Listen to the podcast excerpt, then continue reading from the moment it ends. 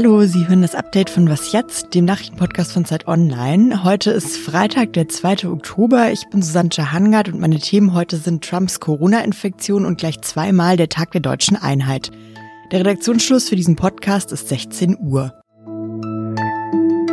Okay, Mr. President, das US-Wahl-Update. Klar, der typische Grundschulreflex, wenn der größte Rabauke, der anderen immer Beinchen stellt, plötzlich selber stolpert und blutet, freuen sich erstmal alle. Das hat Petra Bahr heute Morgen gesagt. Sie ist Bischöfin von Hannover und Mitglied im Deutschen Ethikrat, aber sie spricht hier nicht wirklich über Grundschulen, sondern über US-Präsident Donald Trump. Vor wenigen Tagen hat der sich noch im TV-Duell mit seinem Kontrahenten Joe Biden über ihn lustig gemacht, weil der so gerne Masken trage. When needed, I wear a mask. Okay, let me ask. I don't have. I don't wear a mask like him. Every time you see him, he's got a mask. He could be speaking 200 feet away from it. He shows up with the biggest mask I've ever seen. Trump wurde in den vergangenen Wochen immer wieder vorgeworfen, dass er die Corona-Pandemie nicht richtig ernst nimmt.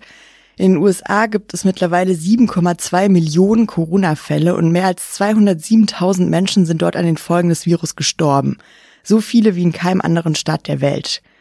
Dass sich da manche heute vielleicht die Schadenfreude nicht verkneifen konnten, sagt Bischöfin Petra Bar, zeigt weniger Zynismus als eine bestimmte Art von Tragik, in die wir in Bezug auf diesen Präsidenten mittlerweile alle gefangen sind. Dass Trump sich jetzt mit dem Virus angesteckt hat, ist natürlich einmal für ihn selber dramatisch. Bisher spüre er anscheinend keine Symptome, aber er ist ja doch über 70 und gehört damit zur Risikogruppe. Und es ist auch ganz schön dramatisch für die USA und eigentlich für die ganze Welt, weil in weniger als fünf Wochen soll in den USA gewählt werden und schon in 13 Tagen soll eigentlich das nächste TV-Duell stattfinden. Statt auf Wahlkampftour zu sein, ist Trump jetzt aber erstmal in Quarantäne und man könnte vielleicht sagen im Homeoffice. Aber öffentliche Termine wird es in den nächsten Tagen erstmal gar nicht geben und es ist sowieso unklar, wie es weitergeht. Dass die Wahl, weil Trump sich jetzt mit Corona angesteckt hat, verschoben wird, das gilt bisher als eher unwahrscheinlich, weil dafür relativ hohe Hürden in den USA gelten. Aber wir werden in den nächsten Tagen sehen, was passiert. Wenn Sie noch mehr zu Trumps Corona-Infektion und was das möglicherweise nach sich ziehen könnte lesen wollen, dann schauen Sie doch auf Zeit Online. Da haben wir mehrere Artikel, unter anderem auch ein Interview mit Petra Bahr von meinem Kollegen Hannes Leitlein. Morgen ist der 3. Oktober, der Tag der deutschen Einheit und in diesem Jahr ein ganz besonderes Jubiläum. 30 Jahre ist Deutschland wieder vereint. Jetzt am Telefon habe ich Valerie Schönjan. Sie ist Autorin im Büro in Leipzig von der Zeit und sie ist auch Buchautorin. Sie hat ein Buch geschrieben, das heißt Ostbewusstsein über ihre Identität als ostdeutsches Nachwendekind. Hey Valerie. Hallo. Valerie, du bist jetzt als ostdeutsches Nachwendekind losgezogen mit einer Flasche Sekt und hast versucht, mit denen auf 30 Jahre Wiedervereinigung anzustoßen, die damals überhaupt keinen Bock darauf drauf hatten. Wie war das? genau, es war eine Flasche Rotkäppchensekt. Das ist noch ganz äh, wichtig, weil ähm, Rotkäppchensekt der der ostdeutsche Sekt ist. Und interessanterweise wollte erstmal keiner mit mir anstoßen. Ähm, ich habe getroffen unter anderem Ingo Schulze, den Autor, Marion Brasch, Autorin, mit Gregor Gysi habe ich telefoniert und äh, die waren alle gegen die Wiedervereinigung entweder in dieser Form, weil sie fanden, es war zu sehr ein Beitritt und wenn man sich mehr Zeit gelassen hätte, hätte es auf Augenhöhe sein können oder sie waren eben dafür, erstmal einen sogenannten dritten Weg zu probieren, also eine demokratische, freie DDR, einen demokratischen Sozialismus. Also das muss man vielleicht immer so vorwegschieben, damit nicht alle Leute denken, die wollten weiter in einer Diktatur leben. Nee, das waren schon vernünftige Leute. Und deswegen, weil die das damals so gesehen haben, wollten die erstmal nicht mit mir anstoßen.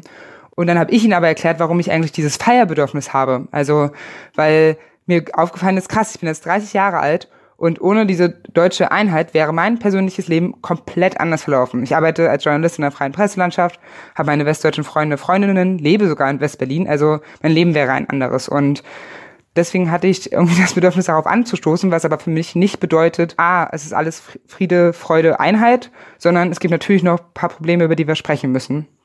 Und als ich ihnen das dann erklärt habe, da waren dann alle am Ende doch noch bereit, mit mir anzustoßen. Du hast ja jetzt gerade schon gesagt, damals war eben so ein Gefühl, warum viele dagegen waren, dass sie das Gefühl hatten, diese Wiedervereinigung passiert nicht auf Augenhöhe. Jetzt schreibst du in deinem Text, dass das ja 30 Jahre später vielleicht was ist, was man gar nicht unbedingt nur so sehen muss, dass man dann damals was verpasst hat, sondern was man auch heute noch irgendwie mit verändern kann. Also dass es auch Sachen gibt, wo man heute noch gucken kann, dass man viel mehr von den Erfahrungen aus dem Osten lernt. Woran denkst du denn da? Also wo könnte das wirklich klappen? In welchen Bereichen? Mit welchen Themen? Ein Bereich, der immer wieder genannt wird, sind die Poliklinik, heißt jetzt heute medizinisches Versorgungszentrum. Also ein anderes Beispiel ist einfach die Frauen- und Familienpolitik. Also die Feministin in mir möchte manchmal die Hände über den Kopf zusammenschlagen, wenn ich daran denke, wie weit wir sein könnten, wenn wir da mehr übernommen hätten. Und zum Beispiel gab es auch die Regel, dass alleinerziehende Mütter bevorzugt eingestellt werden müssen. Also wir haben heute keine Gruppe, die so sehr von Armut bedroht ist wie alleinerziehende Mütter. Und das sind alles so Stellschrauben, wo man sich denkt, hallo, wir hatten das einfach in diesem Land ähm, schon einmal. Ähm, da können wir doch voneinander lernen. Vielen Dank, Valerie, für das Gespräch. Dankeschön. Und wenn Sie noch mehr von Valerie Schönian hören wollen, dann empfehle ich Ihnen den Podcast Wie war das im Osten, den sie gemeinsam mit Michael Schlieben macht und bei dem gerade eine neue Folge erschienen ist.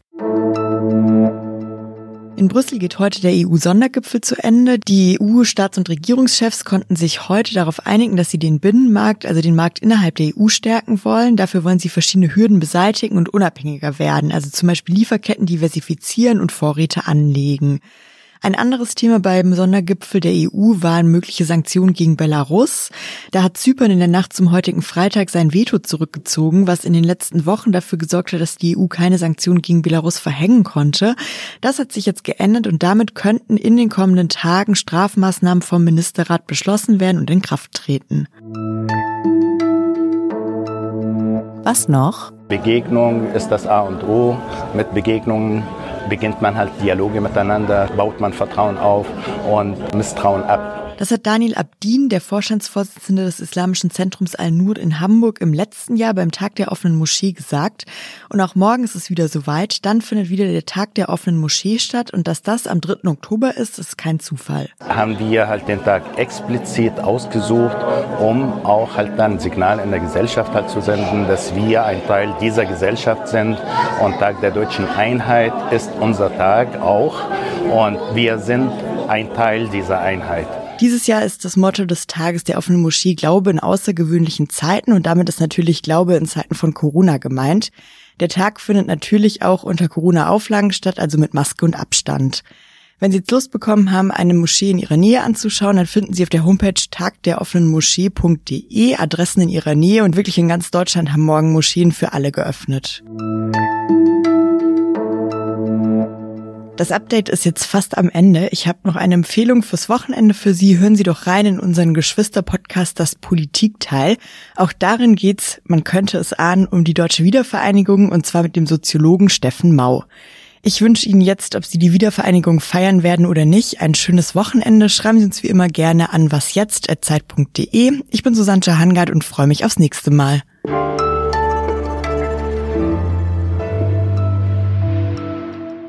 Und machst du morgen irgendwas Besonderes? Ähm, ich bin in Düsseldorf tatsächlich ähm, bei einem Podium und sitze mit einem anderen ostdeutschen Wendekind auf dem Podium und äh, wir haben schon verabredet, danach trinken wir einen Pfeffi und essen ein bisschen Hallo an Kugeln.